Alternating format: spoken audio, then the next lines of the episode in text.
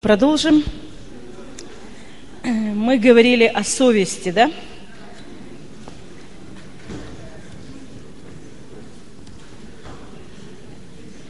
Давайте еще одно место прочитаем, то, что Павел говорит о себе. Римлянам, э, послание к римлянам, 9 глава, 1 стих.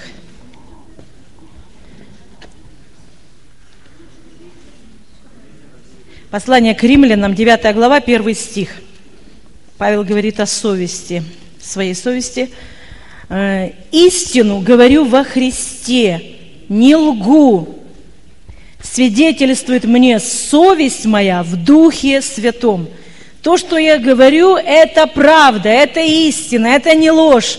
Моя совесть, она подтверждает, моя совесть, которая э, в Духе Святом, она подтверждает это. Итак, мы видим то, что Павел говорит о себе, и он э, содержал свою совесть э, непорочной. И от нас с вами зависит, в каком состоянии будет наша совесть, будет способна ли она правильно реагировать. Э, содержание совести, то есть разное, у разных людей, разных народностей, разная культура, она а, оказывает влияние на совесть. Совесть одних людей, как я уже говорила, она животное нельзя ударить, а кто-то может, э, как мы, мы знаем, что есть люди, которые э, свободно могут э, скушать человека, да? То есть их совесть не судит. Почему? Это зависит от их еще культуры.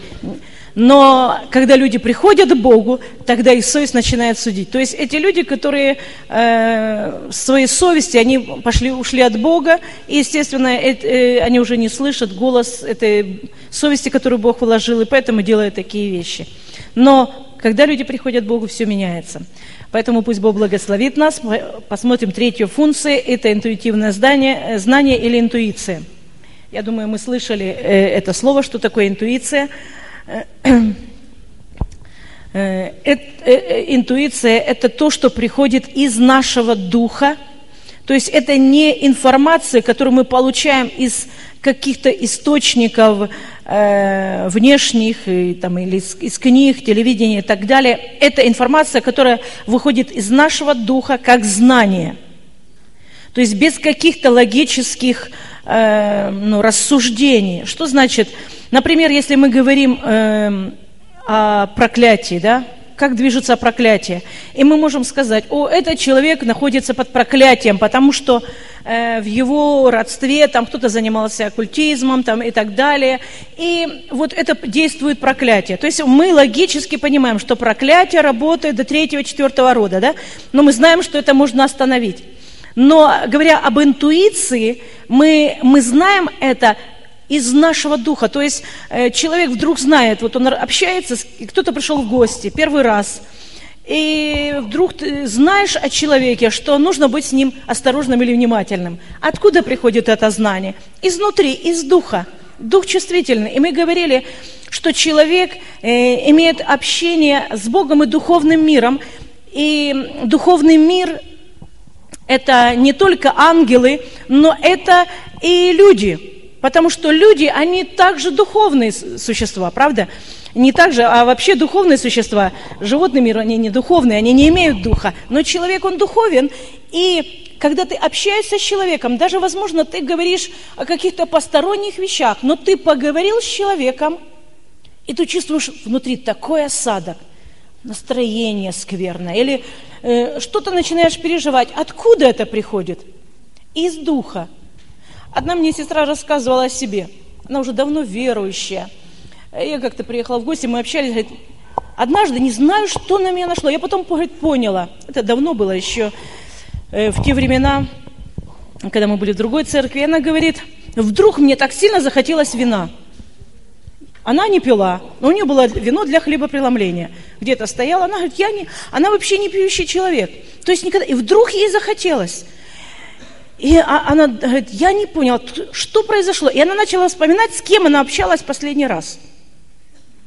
То есть, э, пообщавшись просто с человеком, даже не говоря о вине, то есть где-то была открыта дверь через что-то, и этот дух, который был человеком, начал влиять на нее.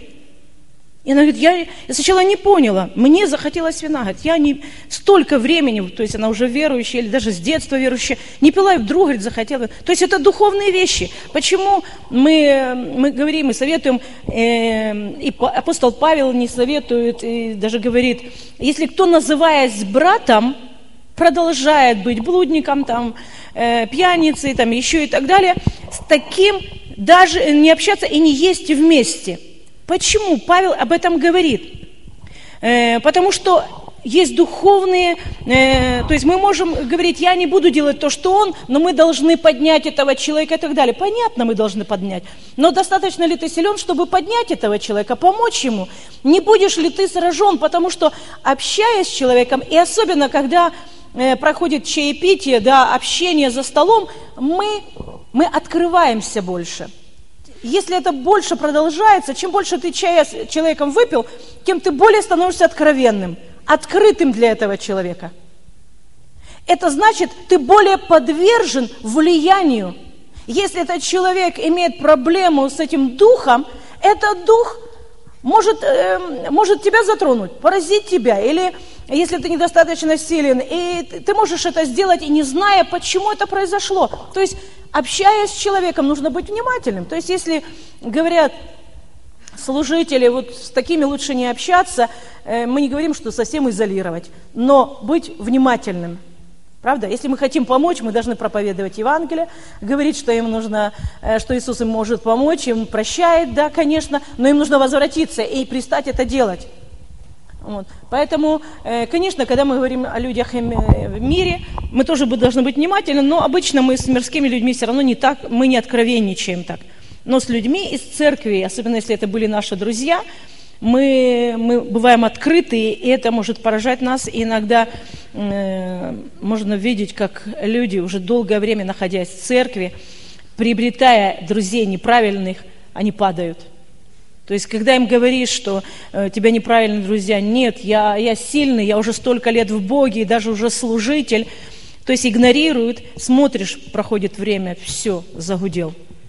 То есть, почему произошло? Общение, открытость, и через дух мы духовные личности. И приходит поражение сначала э, здесь на этом уровне, влияние приходит на этом уровне.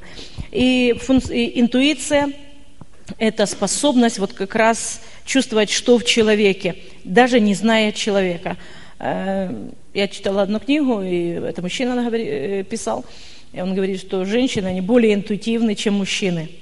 Э, я знаю, мой пастор Леонид, он говорил, люди приходят там общаться, побеседовать, там, говорит, и моя уже жена говорит, с этим человеком будь внимателен, или этот человек то или другое, начинает говорить еще прежде, чем мы, мы пообщались.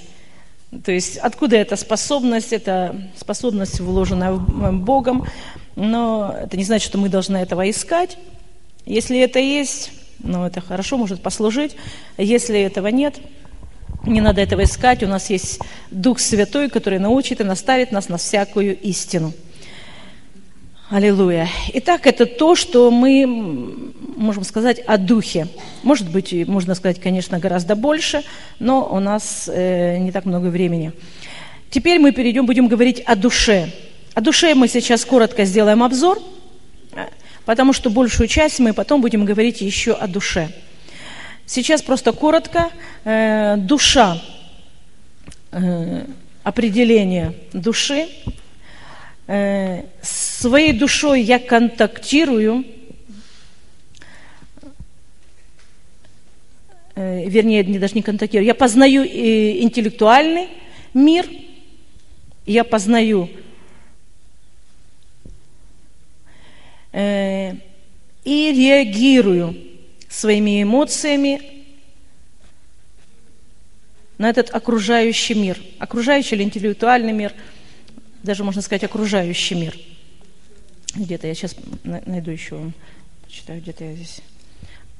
Да, способность познавать материальный или окружающий мир, реагировать и делать свой выбор. Даже так будет лучше. Способность познавать окружающий мир, реагировать и делать свой выбор. Даже так будет лучше. То есть интеллектуальный тоже это способность познавать э, интеллектуальный мир, но лучше Наверное, будет так. Способность познавать окружающий мир, реагировать и делать свой выбор. У вас было одно определение. Что такое душа? Вопрос. Душа – это способность познавать окружающий мир, реагировать и делать свой выбор. Реагировать на него и делать свой выбор. Способность познавать окружающий мир, реагировать на него и делать свой выбор. Э, душа – это разум, это эмоции, это воля. Разум, эмоции и воля. Что такое разум? Мы с вами имеем представление, потому что мы думающие люди. У нас много э, планов, которые мы строим в нашем разуме. То есть мы представляем, что такое разум. Итак, это главный коммуникационный центр личности. Разум – это главный коммуникационный центр личности. Разум, он постоянно а, анализирует, оценивает и сортирует информацию, которая приходит к нему из разных источников. То есть разум, он получает постоянно много информации, анализирует ее, оценивает, сортирует эту информацию. Вы хотите записать, да? Это главный коммуникационный центр личности. Разум постоянно анализирует, постоянно сначала получает, анализирует, оценивает, постоянно получает, анализирует, оценивает и сортирует информацию – которая поступает к нему из разных источников. Разум постоянно получает, анализирует, оценивает и сортирует информацию, которая поступает к нему из разных источников.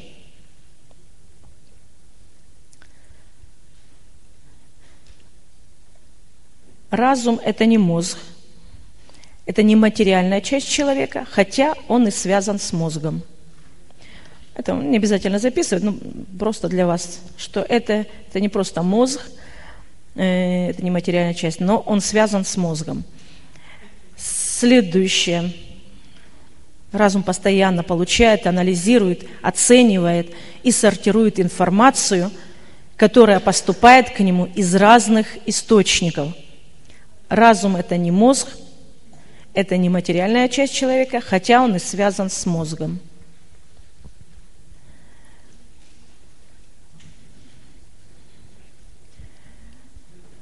Эмоции. Что же такое эмоции? Мы, э, эмоции или чувства мы говорим. Это реакция, реакция человека. То есть мы говорили, разум получает эту информацию, а эмоции – это реакция на происходящее вокруг него или внутри.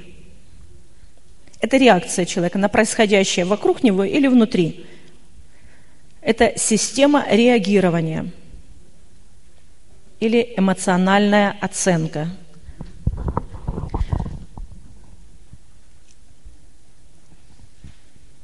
Итак, эмоции – это реакция на происходящее вокруг него или внутри. Это система реагирования или эмоциональная оценка –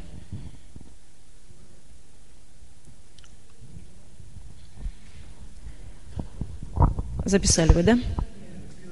Но вам в зачете нужно просто коротко написать, это реакция на происходящее вокруг него или внутри.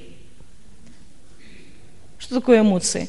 Это реакция человека на происходящее вокруг него или, или внутри. Э, есть люди более эмоциональные, есть менее эмоциональные. От чего зависят эмоции, мы с вами немножко попозже коснемся. И увидим, я принесу еще плакаты, и мы будем об этом говорить немножко больше.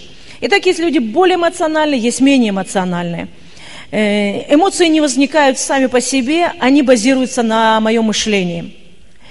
Э, есть люди более волевые, мы знаем, есть менее волевые. От чего это связано? Мы тоже об этом с вами поговорим. Есть люди более э, нацелены на интеллект, тогда э, они не нац... могут быть не нацелены на силу или менее эмоциональны. Им нужна логика, им нужно э, все разложить по полочкам, то есть они более спокойные могут быть. То есть все люди разные. И от чего это зависит, как раз вот моя реакция, или мы говорим мой характер, это то, о чем мы будем с вами говорить. Основное, конечно, разум. То есть престол души – это разум. И мы сказали, это главный коммуникационный центр личности. То есть все происходит отсюда. И мои эмоции и моя воля, они связаны с этим, и моя реакция, мои поступки, мой характер, они как раз связаны с этим. Поэтому, говоря о человеке, мы, мы должны уделить внимание достаточно своей душе, чтобы э, изме, наш характер мог изменяться. Итак, мы говорили, что как раз душа, она проявляет вот эту э, нашу индивидуальность. То есть через душу проявляется человеческая индивидуальность. Э, и мы поговорим о теле. Потом через время возвратимся к душе. Тогда будем больше и больше говорить. Что же такое тело? Э, что же такое тело? А, воля, я забыла сказать о воле, да? Ага, извиняюсь. Воля Э, это способность принимать решения или механизм выбора. То есть способность человека принимать собственные решения или механизм выбора.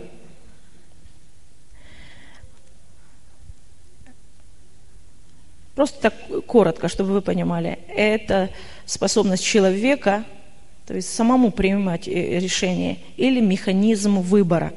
Потому что Бог сотворил человека со свободной волей. У человека свободная воля –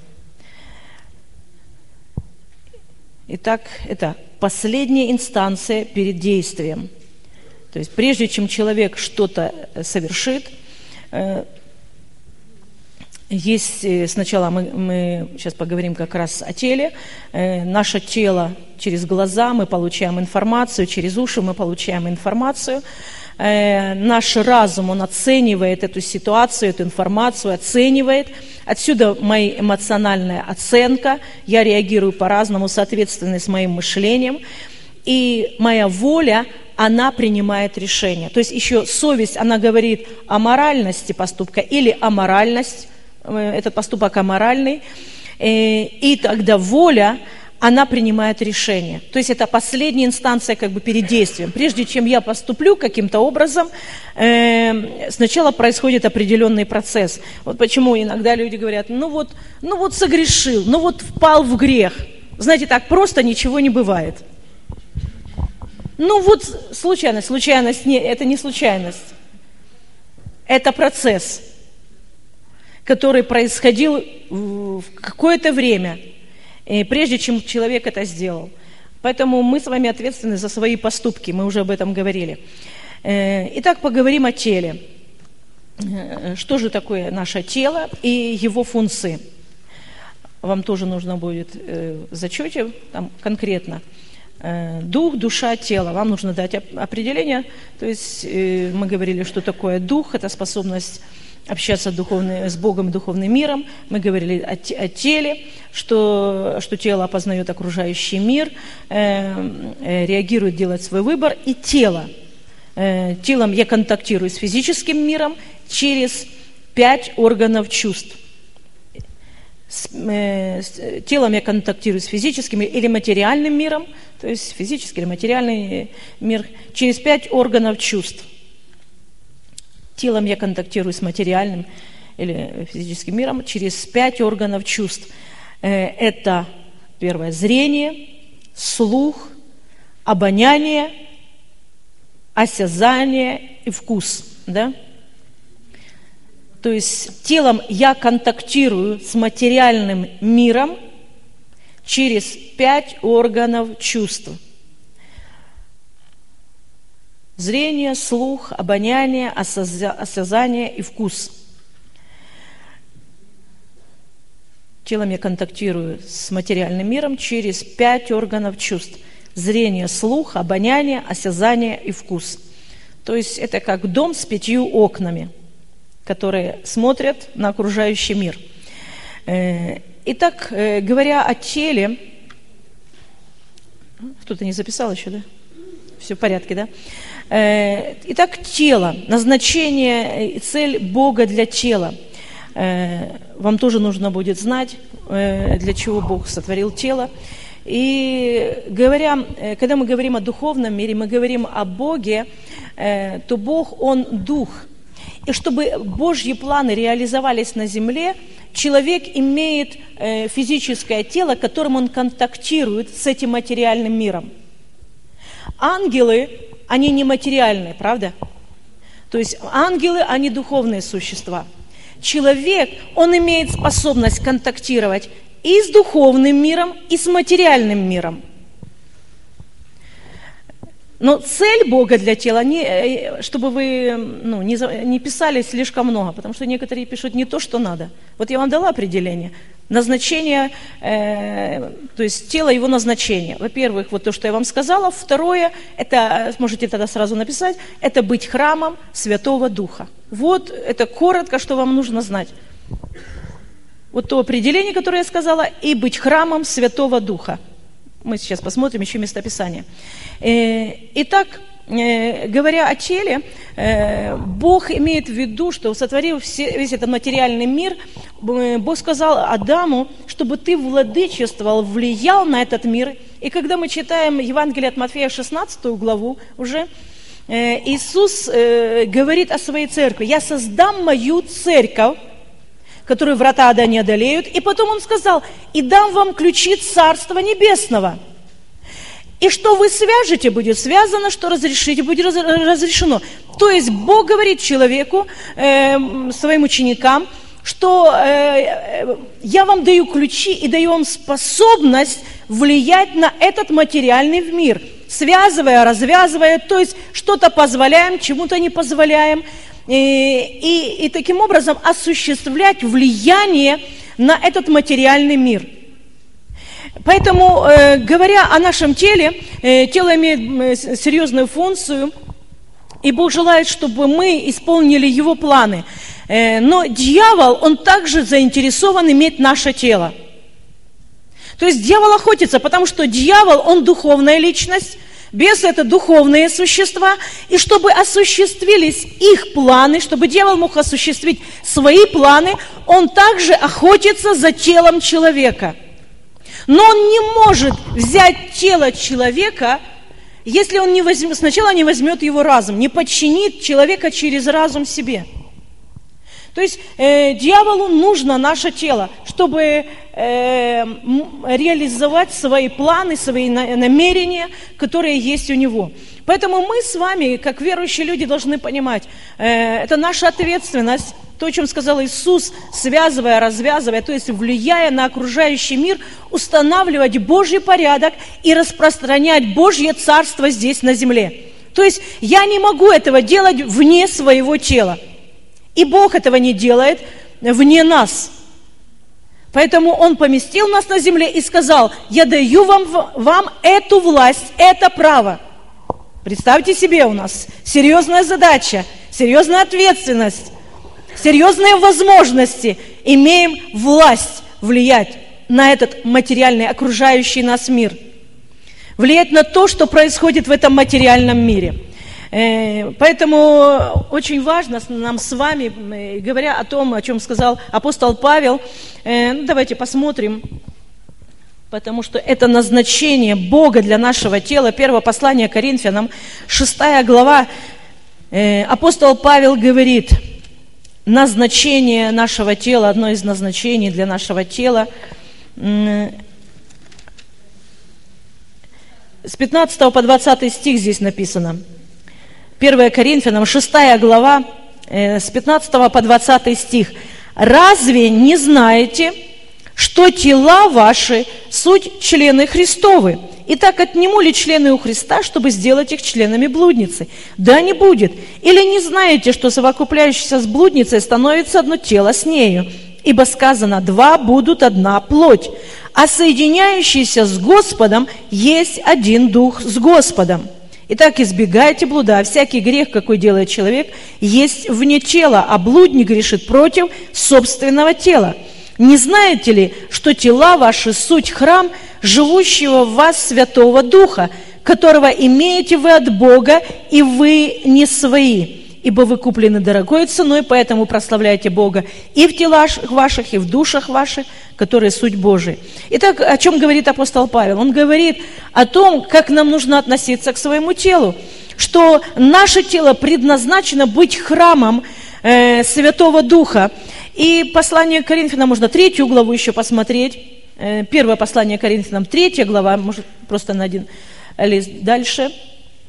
Э, не дальше, вернее, вперед.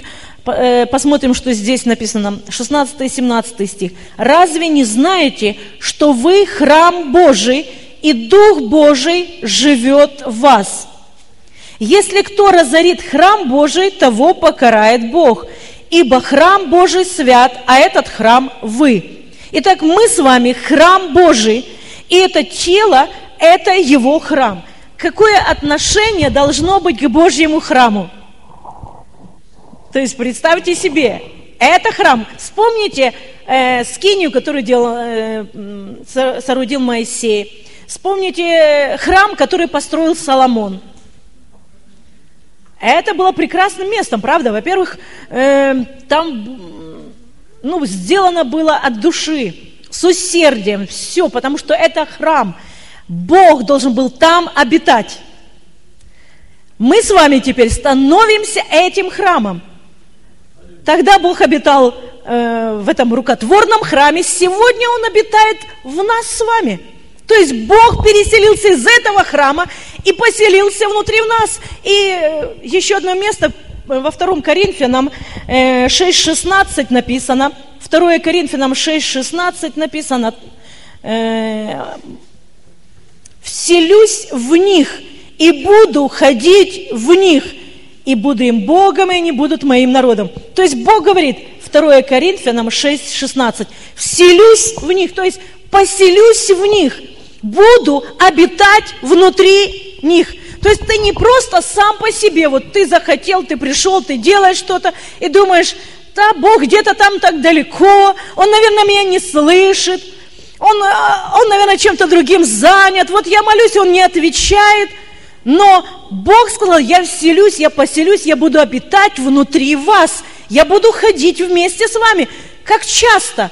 Каждый день, каждый час.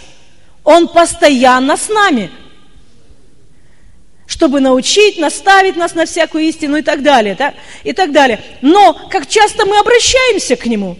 То есть Он может быть рядом с нами, ходить, но мы можем не, не обращать на Него внимания, не уделять Ему внимания, не обращаться за советом, думать, что мы знаем гораздо больше. И мы часто делаем, планируем, живем так, как нам э, это кажется правильным.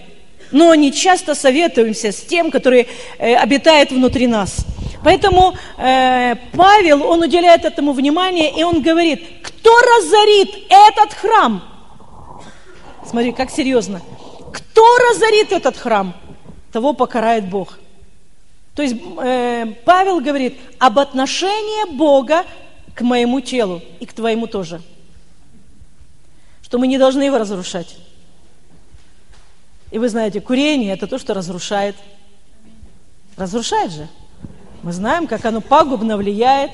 Сегодня много информации поступает, особенно те, кто занимается в учебных заведениях, э, проводят эти занятия по здоровому э, образу жизни. Я уже тоже просмотрела раньше, ну, вредно, да и вредно. А сейчас тоже эти лекции просматриваю, и там рассказывается, как это влияет, на что это влияет, как это на мозг влияет, как это на, на, вообще на тело человека влияет, и алкоголь, и все прочее.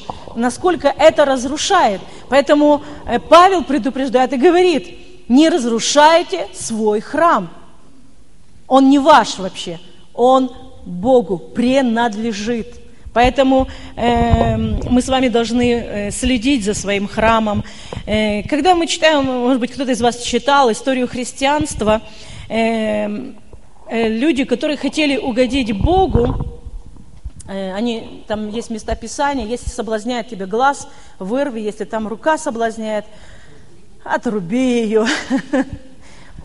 И люди, которые хотели угодить Богу в те времена, они не знали вот э, того, о чем мы сегодня говорим. Они не знали вот тех истин, о которых мы говорим. Они хотели угодить Богу, и они не знали, с кем разбираться. Они думали, что причина их проблемы – это рука, Проблем, что проблема это, это глаза, которые, если заводят, говорят, значит, возьми, вырви. Отруби руку. И они рубали себе руки. Эти э, примеры есть в истории, что люди хотели угодить Богу. Но, но Бог не это имел в виду. И уже еще апостол Павел, он говорит, что будут люди, которые, э, и уже есть люди, которые запрещают там вступать в брак, э, употреблять в пищу, там что-то запрещают и так далее. Что это заблуждение. То есть Бог сотворил для нас, дал нам в пищу, и нам можно это кушать, осветил все это, оно освещается через молитву, э, Словом Божьим и молитвой, и кушайте с благодарением принимайте. Ну, кто-то говорит, это нельзя есть, кто-то говорит, это нельзя есть. Но мы с вами благословляем и кушаем. Правда? Главное, есть правильно, чтобы норма была. Конечно, не есть сало так, чтобы потом плохо было ночью, да. То есть всему должна быть своя мера. Э, потому что если мы неправильно питаемся, тогда у нас, конечно, будут проблемы. Э, может быть, кто-то слышал, как Кеннет Коплан рассказывал о себе. Э, он весил 120 килограмм. И э, Бог у него спросил однажды, э, Кеннет, э, что ты заливаешь в свою машину? Вы вспомните эту историю, да? А он говорит, ну, какое масло? Ну, только такое. А бензин какой-то? Ну, только вот такой. Что, ты же, что же ты заливаешь в свой желудок? Все, что попало, все подряд. И из-за этого проблемы возникают. И поэтому... Э, Бог научил, и мы видели э, на конференции Кеннета Копланда в прошлом, не, позапрошлом году, да, на конференции, такой, представить, что он 120 был килограмм, ну уже трудно, да. Вот, то есть э, Бог желает, чтобы наше тело, оно прослужило долго, э, чтобы мы могли долго прожить, как многие служители говорят, что это не предел 80 лет, аллилуйя. У нас наше мышление, пределы уже расширяются, что можно жить больше, чем даже сто лет. То есть это зависит от нас. Аллилуйя. Так что мы можем нацеливаться жить, аллилуйя, очень долго. А для этого, конечно, нам нужно уделять внимание нашему телу. То есть не разрушать это тело, не разрушать этот храм, Э, и то, о чем мы говорили, конечно, вопрос исцеления, восстановления, он связан с нашим мышлением, то есть насколько здоровым будет мое мышление, настолько будет восстанавливаться мое тело. Но также это зависит от того, как я отношусь к моему телу. И вот в частности, вот эти люди, которые хотели угодить Богу, что они еще делали? Э, они, во-первых, шли в монастыри, это одно. Второе, некоторые из них, они замуровывали себя в келье. Они жили в кельях годами, э, оставляя небольшое окошко, в которое могли подать им только пищу. То есть, представьте, годами жили в этой келье. И потом они умирали раньше времени, естественно, потому что тело не дышало, они не, э, не мыли свое тело так, как должно, поры забивались, тело старело, и они умирали. И потом их причисляли к лику святых. Конечно, они там освещались, они не грешили, потому что в келе, ну, не с кем грешить уже. Хотя можно мысли, мысли, конечно, грешить, в мыслях все равно. Но э, они таким образом пытались отделиться от этого мира. Но это не тот путь, который Бог нам предлагает. То есть это не тот путь. Он, э, Иисус молился и говорит, я не прошу, чтобы ты взял их из мира, но я молюсь, чтобы ты сохранил от зла. Он наоборот сказал, я посылаю вас в мир. Как овец, э, э, вы овцы, как среди волков, но я вас посылаю. Для чего? Чтобы мы исполнили его работу. Но эти люди, они не понимали вот именно этих писаний, этого слова, и они делали, э, то есть пытались угодить Богу, э, изменить свой характер, свою сущность именно таким образом. Э, есть... Э, э, книга, книга Святейший Августин. Может быть, кто-то читал, я читал, мой брат немножко рассказывал мне. Э, Святейший Августин, это был э, проповедник, отец веры, его называли отец веры, он жил э, с 354 года. И он действительно много проповедовал, Евангелие служил, но даже этот человек, он ввел безбрачие для священнослужителей, он пропагандировал бедность, э, и говорил, если вы хотите угодить Богу, тогда вы должны жить скромно, э, ограничить себя во всех этих, в том, что есть в этом мире, вот, и аскетизм. То есть, э, чтобы люди уходили где-то в пустыне, там отдаленные места. Даже эти люди, они э, проповедовали эти вещи. То есть, они проповедовали Евангелие Христа. Но вот именно сам путь, как быть, ходить в победе, и среди этого мира, э, живя в мире и жить в победе, они не знали этого пути еще. И поэтому они проповедовали аскетизм и бедность, вот, и, и, и безбрачие тоже. Но мы с вами знаем истину, как написано, познаете истину, и истина сделает вас свободными. Слава Богу, истина, она действительно освобождает. Э, я, например, в свое время, будучи в церкви у пятидесятников, э, кто-то, может быть, был, кто-то знает, сейчас, может быть, это меняется, но э, когда мы были в церкви, там женщина должна была рождать всех детей. То есть она не имела права не предохраняться, не делать аборты. То есть она должна была рождать всех детей. И э, я вообще из большой семьи, может быть, кто-то знает. Э, у нас 9 детей в семье, и я самая старшая в семье. И я фактически нянчила всех, всех моих братьев и сестер младше меня. Э, я пеленок простирала достаточно, на, свою, на мою жизнь хватит. И, естественно, я, ну, не, пони, не зная истины, я понимала, я не хочу выходить замуж, чтобы опять иметь кучу детей. То есть ты понимал, что если ты выходишь замуж, так будь готов иметь опять э, до десятка детей. И, конечно, э, я молилась, хотя у меня были, я вам скажу, тоже потребности, как у любого человека, выйти замуж, иметь семью, э, потребности, которые заложены Богом. Но то, что я делала, скажу вам, я уходила в посты, я молилась, усмиряя, порабощая мое тело. Я находила в этом выход. Почему я не хотела выходить замуж? Потому что я не знала истины, что можно иметь семью, и э, что аборты, мы понимаем, это грех, но предохраняться это возможно, да? Но мы тогда не знали. Если э, у кого-то рождался только один ребенок, а потом по каким-то причинам, ну, возможно, по болезни одного из супругов, они не могли иметь детей, их вызывали каждый год братья на ковер. И спрашивали, почему у вас один ребенок? Мы жили вот, э, э, как верующие, мы жили вот в такой среде, и, естественно, незнание этих истин, оно держит в рабстве нас в какой-то сфере. Да?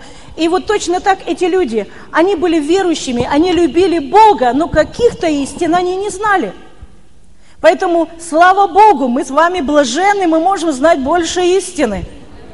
Но не остановитесь и не возгордитесь, скажите, о, мы теперь лучше, чем пятидесятники. Нет, мы не лучше их, мы не превозносимся над ними, потому что у них тоже глубокие корни в Боге, и я, я была там долгое время, больше десяти лет, э, да, где-то лет 15, э, и они много э, страдали, многие сидели в тюрьмах э, за Господа. Это были люди, которые любили Бога, шли за Богом. Э, не все сегодня готовы в наших церквях платить такую цену, следуя за Господом, какую платили они. Так что не гордитесь что вы знаете больше. Слава Богу, кому дано больше, те больше спросится. Вот, э, так что я говорю, когда мы не знаем каких-то истин, э, это ограничивает нас в чем-то. И вот эти люди, о которых я говорю, они замуровывали себя, конечно, они э, лишали себя возможности жить нормальной жизнью, которую Бог имел. Но, слава Богу, у нас сегодня есть другое понимание, и, но мы остаемся храмом, и мы должны содержать свой храм в порядке. Э, есть такие вещи, даже люди верующие, они говорили, не так давно это было, эм, там верующие, они из баптистов. Э, когда мой брат Леонид приехал, он учился в Упсале, и там благословили машиной, и он приехал на машине, микроавтобус, и эта верующая сестра ну, из другой церкви, она говорила, на микроавтобусе на небо не попадешь. Вот, вот, вот такие были представления. То есть и, э, и до сих пор как бы вот люди могут себя ограничивать в чем-то. То есть не зная истины, они могут э, ограничивать себя в том, чтобы иметь хорошие вещи, хорошо одеваться э, и так далее. Это э, люди просто ну, а, не знают всей истины. То, о чем говорит еще апостол Павел, послание Тимофею, первое послание Тимофею, 4 глава, 8 стих – 1 Тимофею, 4 глава, 8 стих. Апостол Павел говорит, «Ибо телесное упражнение мало полезно». Но он не сказал, что это не полезно, правда? Э, он просто сказал, что э, эти упражнения, они относятся к нашей вот здесь жизни на земле, только для этой жизни – а благочестие, она все полезна. То есть благочестие – это то, что приведет нас на небеса, да? то есть благочестивая жизнь. И обетование жизни настоящее, будущее. Но это не значит, что это не полезно. Поэтому заниматься спортом э, – это даже хорошо для нашего тела. Просто в сравнении с вечностью – апостол Павел говорит, в сравнении с тем, что дает благочестие, конечно, э, просто занимаясь упражнениями, мы не достигнем того, чем, чего мы можем достичь, живя благочестивой жизнью. Но заниматься, и это хорошо. Поэтому слава Богу за эту возможность, и можете развивать эти возможности. Э, что еще я хотела сказать? Когда мы читаем Библию Ветхий Завет, э, мы можем увидеть эту заповедь «Шесть дней работы, седьмой день отдыха».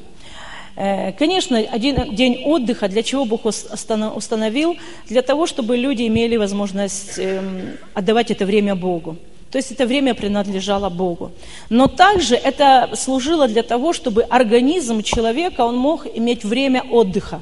Правда? Не только время отдыха, чтобы э, там, идти в храм, там, служить Богу, но также Бог установил день покоя э, для тела что этот день, даже в, расстояние было, э, такое, такое расстояние субботний путь. То есть он, э, расстояние около одного километра. То есть в субботу ты не имел права ходить больше, чем один километр. Больше, чем на один километр. Удаляться от своего дома.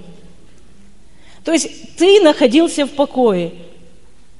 И для чего Бог это делал? Я понимаю, одна, одно из того, э, это Он заботился именно о теле человека. Он сам говорит о себе, э, что Он в шесть дней Он творил, все, в седьмой день Он почил. Но человек, он решил для себя перещеголять Бога.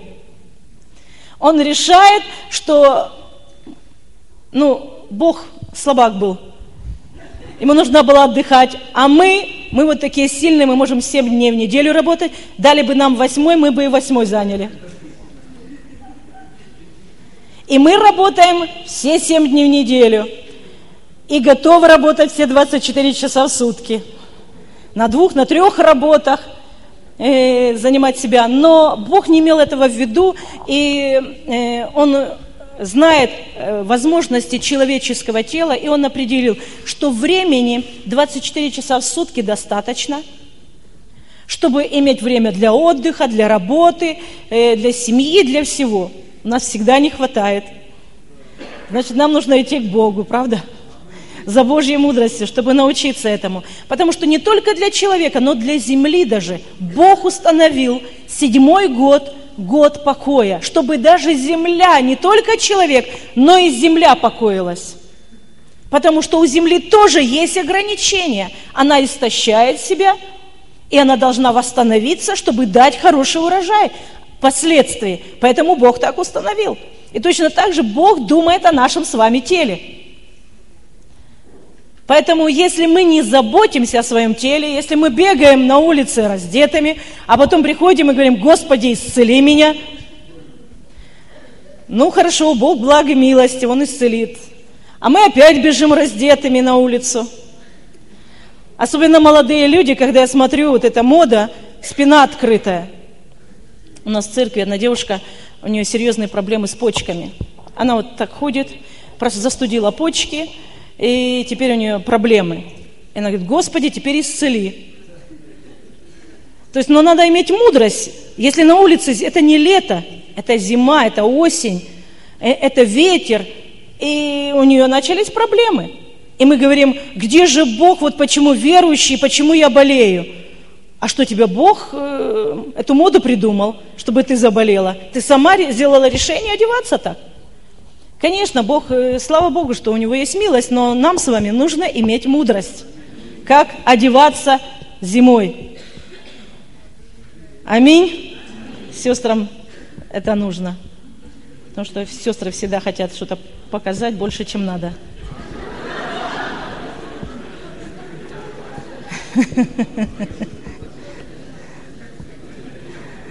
Аллилуйя. Итак, э, рассмешила, да? Ну, фактически эта мода так и пришла. Э, но нам с вами нужно иметь мудрость. И, итак, тело, э, как я уже говорила, это дверь, через которую входит вся информация. И апостол Иоанн говорит, 1 Иоанна 2,15, он говорит, похоть плоти, похоть очей и гордость житейская. Это то, что пришло от мира похоть плоти и похоть очей. То есть то, что приходит через плоть, приходит через глаза.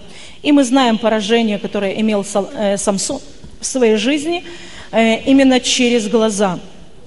То есть он смотрел не туда, куда нужно, и ему нравились женщины, он себя не ограничивал, и следствием мы знаем э, то, что произошло с ним. Поэтому вопрос порнографии это очень серьезно. У нас сегодня нет, нет времени, конечно, остановиться. Я бы, э, я думаю, завтра я расскажу один, один просто из примеров. Я как служитель э, приходится с, иногда беседовать, общаться с людьми, проблемы, которые у них возникают.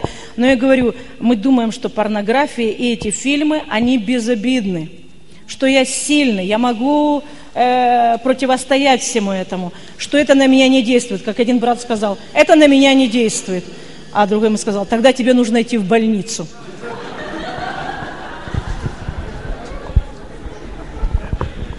Если это не